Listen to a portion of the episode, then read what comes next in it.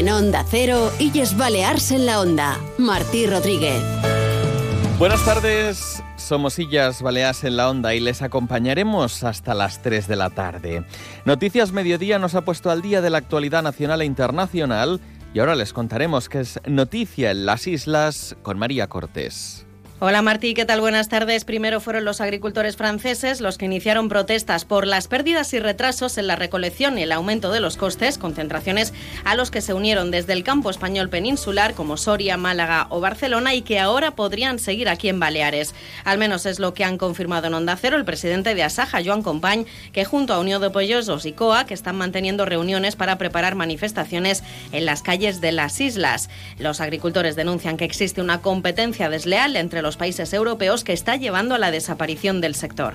Les grans tractorades europees, que ara comencen a Espanya també, que aquestes obeeixen a un, a un sentiment ja de dir basta, no?, de tot el que ens està duent tota la nova política agrària com i a les illes pues, ara estem preparant eh, per veure aquesta, entre demà i passat demà, eh, per dir qualque cosa de veure quines actuacions se farà a nivell de les illes. Otra de las problemáticas que reclaman desde el sector agrario es dar solución a la la sequía que afecta a la producción en las islas, algo que perjudica especialmente al campo balear y que podría desencadenar, según Joan Compañ, presidente de Asaja, en futuras restricciones del uso, como ya está pasando en Cataluña. Aquí ens estan duent a un sector cap a la desaparició a nivell gran quantitat de requisits que ens estan posant i ens aboquen cap a una falta de competitivitat de costos, conseqüència de la importació de tercers països més barats que nosaltres en menys costos. I llavors aquí hi ha un altre costat, que és tota la problemàtica que mos hagi pogut anar apareixent pues, tipus sequeres, històries que es mos juntaran aquí damunt. Desde Asaja esperan tener una hoja de ruta clara respecto a estas concentraciones entre mañana y el jueves de esta semana.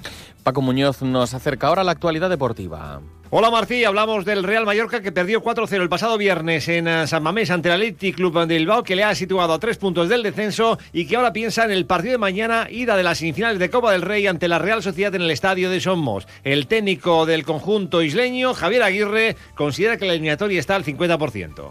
Mucha ilusión en el equipo, hay gente que nunca se había plantado una semifinal, hay gente que, que ha estado en finales, pero Ah, creo que la ilusión está, está a, tope, ¿no? Saben los chicos que puede ser, bueno, este hecho el último partido de la Copa de este año en casa, hay que dar una buena imagen ante la gente, hay que entender que son, es un partido de 180 minutos, que no termina nada aquí mañana y hay que ser inteligentes, pero ilusión es la palabra. 50-50 para, para la semifinal y es otra circunstancia, otra competición y otro cambio, sí. El técnico mexicano no podrá contar con Antonio Raillo por sanción. Hoy en Illas Baleas en la onda, de la mano de la directora de la Universidad Nacional de Educación a Distancia en Illas Baleas, Judith Vega, conoceremos que la UNED ha abierto su segundo plazo de matrícula para los estudios de grado, másteres oficiales y microtítulos. Además, en tiempo de deporte, de nuevo con Paco Muñoz, recogeremos el testimonio de la árbitro mallorquina de Primera División Femenina, Amy Peñalver, que cumple su sexta temporada en la máxima categoría del fútbol español. Pero antes, vamos a poner la vista a las carreteras. Dirección General de Tráfico, Dani Fornés, ¿cómo se circula por la red viaria? ¿Qué tal? Muy buenas tardes. Eh, pues a estas horas ya encontramos algo de tráfico lento en sobre todo la vía de cintura a la altura de la salida hacia la carretera Vaidemosa en sentido aeropuerto encontramos uh, pequeñas retenciones. Uh, también eh, tráfico lento en la entrada a Palma desde la autopista de Yucmayor, pero poco más. El resto de carreteras la circulación es fluida. Es todo. Muy buenas tardes. Te mereces esta radio. Onda Cero, tu radio. Bajan los precios con su frescura y hacen que suba mi temperatura. En Eroski bajamos cientos de precios para que suba tu aprecio. Como el plátano de Canarias, antes a 1,98€, ahora por solo 1,69€. Eroski contigo. No esperes a septiembre. La Universidad Nacional de Educación a Distancia abre el segundo plazo de matrícula hasta el 12 de marzo. Grados, microgrados, másteres y micromásteres. Infórmate en las sedes de la UNED en Palma, Mahón o Ibiza o matricúlate en uned-illasbaleas.net. UNED, la Universidad de Tots. Onda Cero, Illas Balears.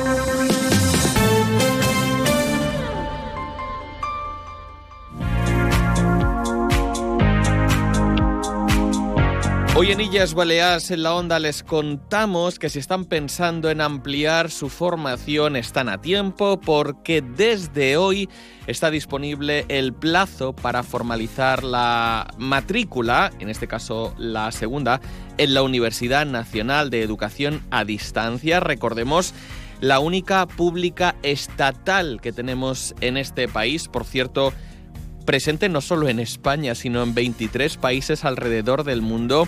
Y en este territorio, en este país nuestro, en 61 ciudades y en 100 pueblos. Como les digo, desde hoy ha abierto el plazo de matrícula hasta el 12 de marzo para los estudios de grado, los másteres oficiales y también los microtítulos. Eso en la UNED.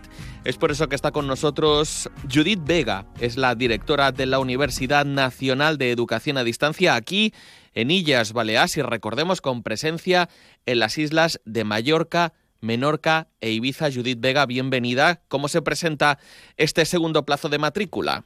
Muy buenos días a todos. Mira, empezamos casi el mes y la semana pues con esta noticia. Se presenta pues con mucho optimismo. Es una segunda oportunidad que tienen todos los que nos están escuchando de no postergar más ese sueño de empezar una carrera universitaria y matricularse ya teniendo en cuenta además que es accesible eh, para cualquiera que tenga el, acceso a la universidad, que tenga los estudios y que no se va a encontrar con números clausus, no hay limitaciones, porque la UNED no tiene nota de corte. Sí, esto es algo que mucha gente desconoce y por eso no me canso de repetirlo. Entonces, pues eh, es una doble oportunidad. Primera oportunidad como primera opción, pues definitivamente queremos matricularnos en la UNED porque tiene esta, esta educación, esta formación semipresencial, me conviene para combinar con mi trabajo, con mis tareas, con el cuidado de alguna persona, con la familia y también como segunda oportunidad. Es decir, el otro día he hablado con unos jóvenes y decía, bueno, es que yo no he podido entrar en la universidad que quería y ahora me tengo que esperar el año que viene. Y digo, no, te pueden matricular ahora mismo en la UNED, que abrimos el plazo el lunes. Es decir, esta gente que está en casa, que no ha podido matricularse en una universidad porque tener una nota de corte muy elevada, pues que por favor que no pierdan todo el año y que comiencen si tenemos la suerte de que alguno de los grados que quieran cursar está entre los 30 grados que ofrece la UNED, pues que vayan adelantando asignaturas y bueno, luego se pueden quedar con nosotros o pedir un traslado de expediente y marchar a otra universidad de su elección. En resumen, por lo que nos está contando Judith Vega, la directora de la UNED en Illas Baleares, tenemos bueno, todos son ventajas en realidad. Educación semipresencial, eso significa que sí que podemos acudir al aula, que podemos seguir esas clases en directo, también en diferido, y que la UNED nos abre esa ventana para los que Quizá ya tenemos unos estudios universitarios y nos apetece continuar nuestra formación, ampliar nuestro conocimiento, pero también es importante, quizá para los jóvenes, los que ahora tienen que iniciarse en este ámbito, quizá no tienen los medios o no tienen los recursos o no han conseguido la nota necesaria. En la UNED no tenemos ese problema, insistimos, Judith. Sí, creo que es muy importante también esto que comentas.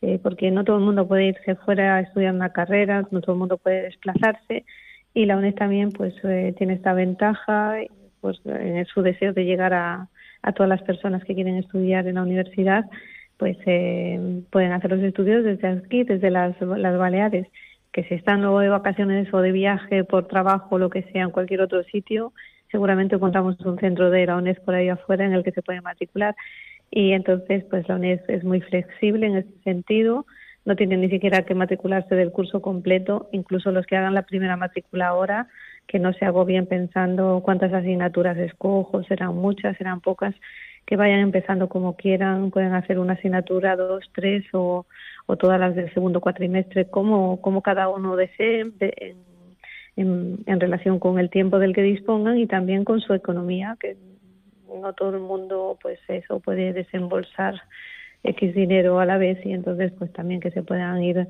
planeando, planificando su, su carrera como, como mejor les convenga. Pues punto para destacar que la UNED es una universidad pública, es la pública estatal del Estado. Recordemos que desde hoy ha abierto el plazo de matrícula para los estudios de grado, los másteres oficiales, también los microtítulos, en este caso hasta el 12 de marzo. Tenemos todavía algo de margen. Y aprovecho también para mencionar otras opciones que nos ofrece la Universidad Nacional de Educación a Distancia. Está abierta también todavía la matrícula para la prueba libre de idiomas. También está abierta la matrícula para la prueba libre del curso de acceso para mayores de 25 y 45 años, porque son muchas las opciones, Judith. Sí, la verdad es que es una gran universidad, no solamente por todo lo que ofrece, sino por la cantidad de, de lugares donde hay UNES y por esos casi 200.000 estudiantes entre enseñanza reglada y no reglada que tenemos. Y, y sí, la oferta es muy grande, pues están 80 másteres, los 30 grados de los que he hablado antes, este curso para mayores de 25 y 45 años, tenemos 16 idiomas, así que cada uno puede encontrar la horma de su zapato, como se suele decir. Después están estos microtítulos que, que hemos incorporado a la UNES, hemos sido pioneros. Eh, la UNES es eh, pionera en la implantación de esta formación y es algo por lo que apuesta la, la Unión Europea por una formación a lo largo de toda la vida estos microtítulos que son microgrados o micromásters, lo que serían como, como un acercamiento lo que es un grado o un máster.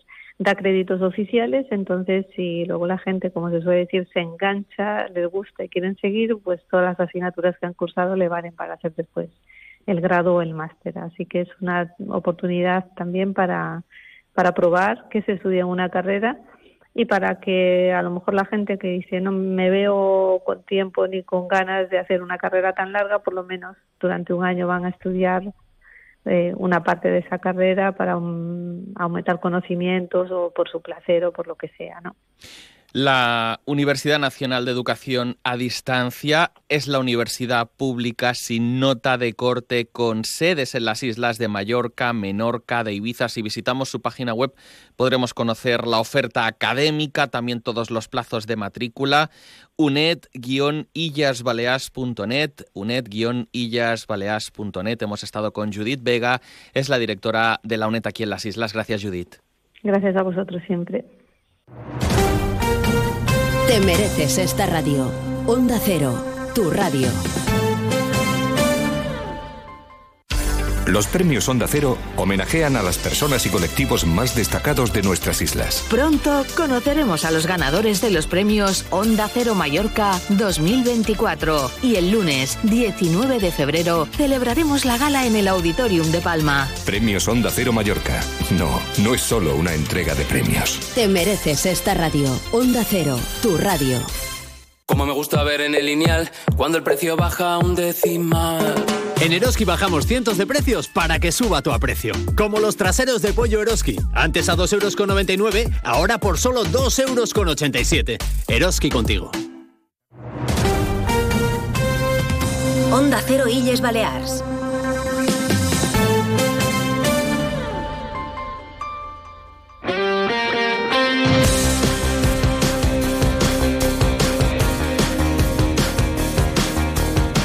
¿Qué tal? Buenas tardes, Paco. Bueno, no nos visitaste porque te coincidió con un viaje a Japón, ¿no? Sí, no estaba por aquí, está un poquito lejos, y... pero bueno, ahora encantada de estar aquí. Y bueno, hablar de Japón, que yo no he estado... eh, ¿No? pues pues te lo recomiendo Los que han mucho. estado me dicen que, que les encanta, ¿no? Es muy, muy bonito. Yo es la segunda vez que voy y lo he disfrutado muchísimo. Nada que ver con China, ¿no? Nada que ver, es, es un país completamente diferente, pero la verdad es que es muy bonito. Mm. Yo estuve esta vez en, en Osaka y en Kioto, había estado en Tokio, fui con mi hermano y la verdad es que es un sitio espectacular, o sea, una experiencia que, que cualquiera que tenga en la recámara pensado ir a, a Japón le recomiendo ¿Pero mucho qué este destacarías? Eh, aparte de, de la comida, ¿no? Que, Bueno, destacar- La, la auténtica está allí. La verdad es que la comida es muy diferente a la que probamos por aquí, pero O está... sea, el sushi no tiene nada que ver con el de aquí. Bueno, yo no soy de sushi, pero el ramen y todo lo demás está uf, buenísimo, buenísimo.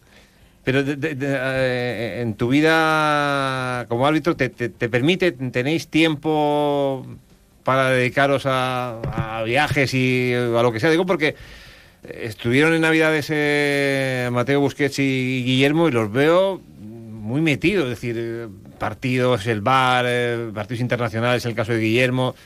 Sí. Eh, en, en tu caso, ¿cómo es? Es verdad que ellos tienen una, eh, un horario un poco más estricto, tienen más partidos programados, pero bueno, es verdad que al final cuando, cuando viajas, pues eh, la gastronomía sí que es algo que, que apetece probar y, y por suerte pues he tenido la, la oportunidad de tanto viajar por España como por, por países de la Unión Europea y, y sí que pues es un tipo de, de turismo diferente el que podemos disfrutar dentro de- del horario que tenemos nosotros con el partido y entrenos y todo. Porque mm, ¿Vivís ex- exclusivamente de- del arbitraje o, o en el femenino no? Porque Sí. el, el año pasado hubo el lío del tema salarial. Sí, que creo luego que- hablaremos. Yo creo que os ha pasado factura, que ahora la gente os mira con más recelo, no sé.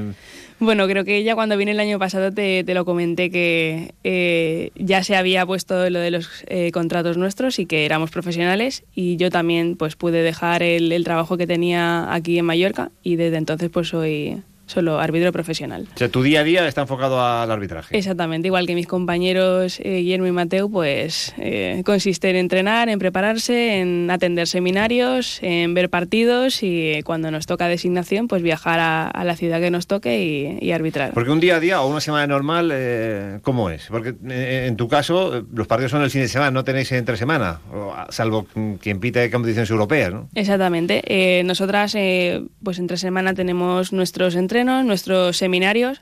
Eh, también podemos estar de oyentes en el seminario de los chicos que se reúnen los viernes. Y también podemos escuchar y aprender de cómo tratan ellos las jugadas y escuchar y cómo trabaja el bar. Y, y bueno, un poquito eso. Y también trabajo propio de, pues si has tenido partido, tienes que luego verte el tuyo, tienes que hacer un autoanálisis eh, y tienes que eh, mm, pues que hacer unos cortes de vídeo para poder luego utilizarlos en, en nuestros seminarios. Y, y un poquito esto, y si tienes un partido, pues te lo preparas, te ves los partidos que, que te toque, estudias un poquito los equipos y así vas más preparada para el fin de semana. La, gran diferencia en el fútbol femenino es que no, no, contáis, no contáis con VAR, que para mí es una herramienta básica. Cada partido hay jugadas que dices, si no hay VAR, se lía. Sí, desde luego, Y- o sea, a mí me llama la El atención otro día, porque- la, jugada, te, te comentaba, la jugada de Jaume Acosta, el tercer gol del Atlético de Bilbao, ves la imagen y, y- y la primera impresión es que es fuera de juego. Cuando ves la imagen, ves que tiene el pie dentro y dices, pues no, pues no es fuera de juego. La jugada de- del Bernabéu, del fuera de juego, el gol que, que marca el Atlético de Madrid, luego se ve que sí que hay fuera de juego porque, bueno, tapa la visión al guardameta. No sé, es, es básica esa, esa herramienta y no la tenéis. Sí, de hecho me llama la atención porque costó muchísimo implementar el, el VAR en España. Era como algo que se veía como algo que iba a distorsionar el fútbol y que no se quería y que ahora parece que es tan eh, aclamado por el, el fútbol femenino. Y estoy completamente de acuerdo, creo que es una herramienta muy, muy útil y que nos puede dar a todos y al final pues contribuye a que el resultado del partido pues sea eh, el más justo y yo creo que en el fútbol masculino se ha aceptado perfectamente y que se entiende cuando pues se celebra un gol un poco más tarde o se tiene que anular un gol que, que no ha sido. Eh, como dices, eh, los goles que has comentado, de, incluso el de ayer, que pues se entiende per- perfectamente. De hecho, es una re- simple revisión porque el asistente lo, lo marca en el campo. Y, y bueno, pues al final eh, hace que el resultado sea más justo. Donde no estoy de acuerdo, y y Guillermo fue muy diplomático, me dice, no, esto es como en un trabajo cualquiera, que, que- que entre compañeros se habla. Digo, a ver, yo cuando preparo un programa de radio, no, mm, no voy a conocer eh, públicamente cómo lo preparo. Eh, a mí que, que, que, que, el árbitro tenga que hablar, con el compañero del bar me parece normal, evidentemente. Le, llama, dialogan, pero que eso se dé a, a conocer eh, públicamente, creo que, evitaría muchos conflictos, porque es una conversación privada que en un momento el árbitro, porque está con la tensión, puede estar eh, acelerado y, no sé, eh, creo que es evitable. Es una opinión muy personal, pero bueno, eh, eh, no, Bueno. no es vuestro caso porque no os afecta, pero... No, en mi caso yo no he tenido la oportunidad de, de estar en, sentada en el bar, hemos hecho prácticas, pero no en partidos oficiales de, de liga, como dices. Eh, pero al final en los audios que, que comparten los, los árbitros de campo con el, con el bar eh, son audios de trabajo. No, no hay nada que ocultar. Si la gente o el fútbol ha querido que se publiquen y que se escuche cómo trabajan, pues mm, vale, lo puedo entender y entiendo que también... Sería, sería como, como dar a conocer la charla de un entrenador a sus jugadores preparando un partido. Bueno, Sí. chiche, es que es algo privado. no sé, Bueno. a- a- a- dejan entrar las cámaras ahí unos segundos. Tampoco me parece bien, pero bueno, yo, alguno dirá, bueno, es que tú eres del fútbol. Sí, bueno, en ese sentido sí que soy del fútbol de antes, porque el vestuario es sagrado y, y no tiene por qué haber una cámara dentro de un vestuario. Sí, sí, te entiendo. ¿eh? pero buscamos el show y el espectáculo. Exactamente, eso te iba a decir, que al final el fútbol eh, pasa más de los 90 minutos de campo y al final, pues poco a poco quiere incorporar cosas que sean pues novedosas o que llamen la atención y entiendo que, quieran saber lo que hablen los árbitros, pero es que ya te digo, no, no creo que encuentren ningún tipo de no sé, nada llamativo porque es simplemente un intercambio de, sensaciones de lo que hay en una jugada, de lo que se ve en las imágenes o lo que ha podido ver el árbitro en el campo y que no va más allá de eso, una conversación de trabajo porque es que el intercambio es de información de, que tienen ellos de las cámaras y, poco más. Estamos en Onda Cero, en Illas Baleares en la Onda, con Amy Peñalver, árbitro de Primera División Femenina. Bueno, ¿la temporada cómo la valoras? Porque este que es el... ¿Cuántos años lleva ya en Primera? Este es el sexto año en Primera División. ¿Sexto? ¿Cómo pasa el tiempo? ¿Seis, años en Primera parece División? Que, parece que fue ayer y estaba por aquí me dabas la enhorabuena por empezar. Con Guillermo sí que son seis años también. Me lo, Exactamente, subimos los dos a Primera División en la misma temporada. Seis años en Primera División y, no sé, ¿cómo, ¿cómo valoras? Ya no, ya no el partido del último partido, sino a nivel general.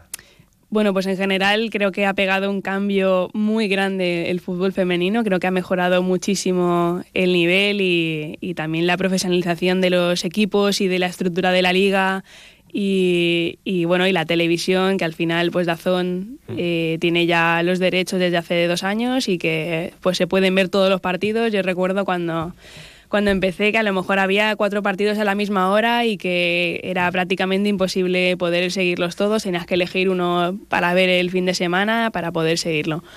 Y bueno, nosotras lo podíamos ver porque teníamos una plataforma especial para poder ver los partidos, pero cualquier persona de la calle, por así decirlo, que quisiera verse pues tres partidos como se ven en la liga, que no se solapan porque están todos colocados para poder verlos y tener un máximo de audiencia, pues ya con eso me parece un cambio mm, increíble para poder verlo, pues, hacer llegar a más gente. El, abanico de, mujeres árbitros e, es menor eh, que, que, la categoría masculina.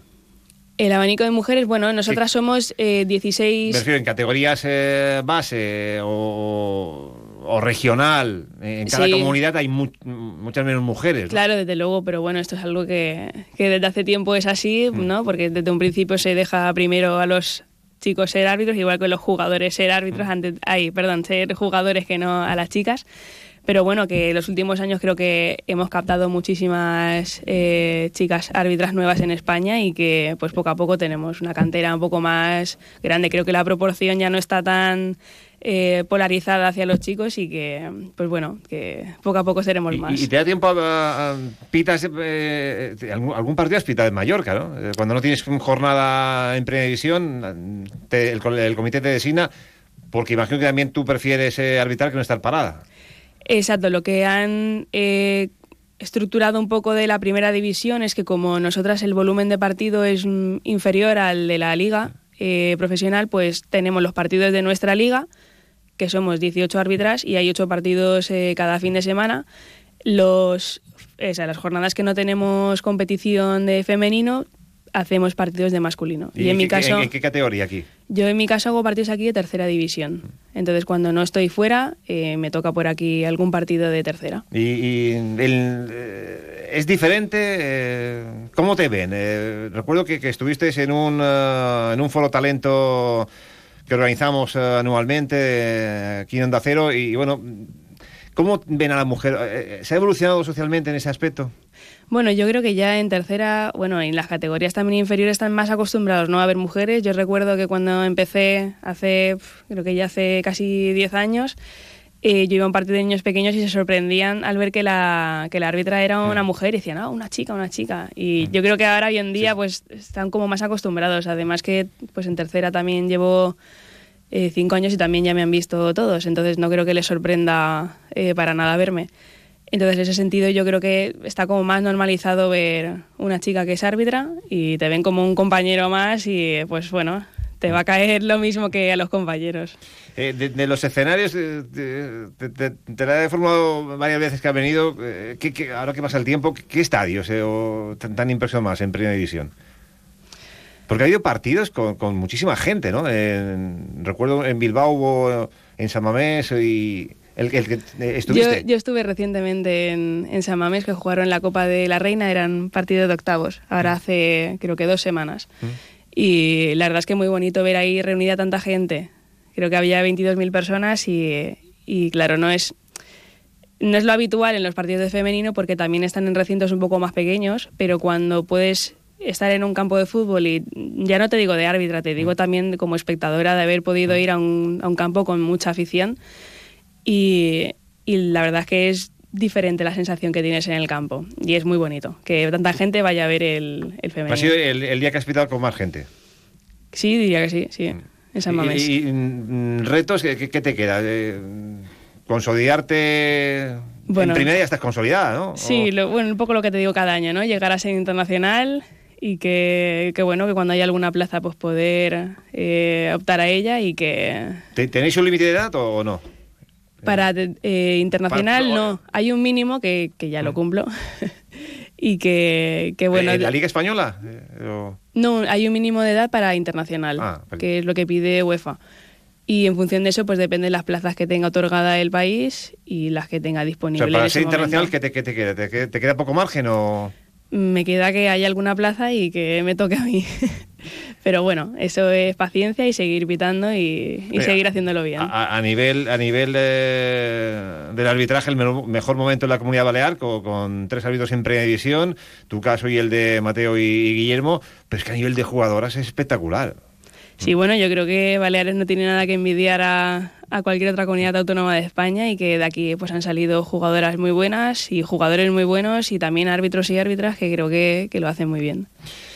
Pues Amy, eh, te agradezco que hayas estado con nosotros en esta jornada de lunes. Eh, me apetecía más el tema personal, eh, conocer cómo te va, que la gente sepa que tenemos en el Comité Balear pues eh, tu caso en la primera división femenina y, en Navidades, no- de momento no tiene ningún viaje planeado, ¿no? sino mejor en Navidades, que, es cuando nos visita Guillermo y, Mateo. eh, Mm, ¿Te, te que- te queda mucho pues, por, eh, por dedicarte al arbitraje? O, mm, me refiero que compensa o, o- o uno apuesta y dice, bueno, hasta, hasta aquí puedo llegar. O compensa ahora mismo siendo profesionales.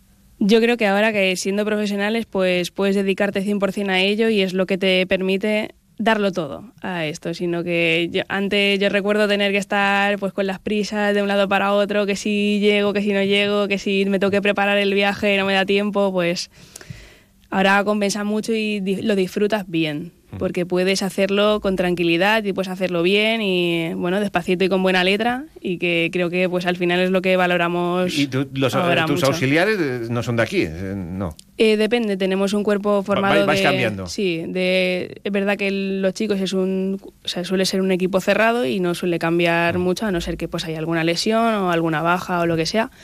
Pero nosotras es verdad que cambiamos mucho y, bueno, por una parte me permite conocer a todas mis compañeras y poder trabajar con ellas y conocerlas mejor. Eh, por otro lado, es verdad que no tengo un equipo que, que siempre me acompaña y que sabe pues cuáles son mis defectos y cuándo me tienen que pues acompañar con alguna decisión o animarme a, a cualquier cosa. Y, pero bueno, que creo que es algo positivo y que, que es algo del femenino que, que- que va muy bien. Pues lo dicho, te espero en Navidades. Gracias. Nada, muchas gracias, Paco. Onda Cero Illes Balears.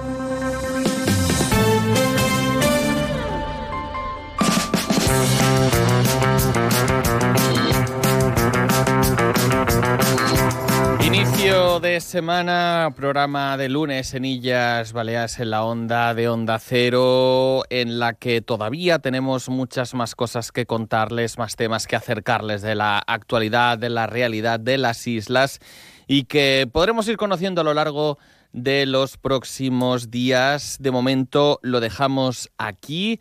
Estamos a punto de llegar a las 3 de la tarde. Ya saben que se quedan en compañía de Julia en la onda. Nosotros volveremos mañana puntuales a la cita a las dos y media, a la sintonía de Onda Cero. Les espero.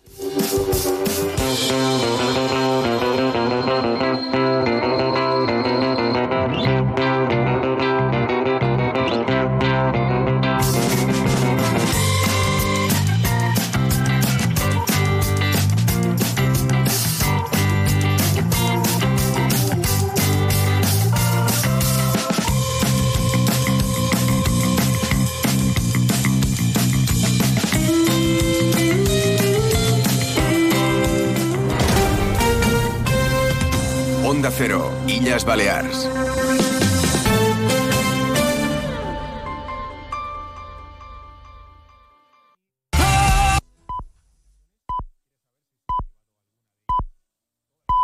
Son las 3 de la tarde.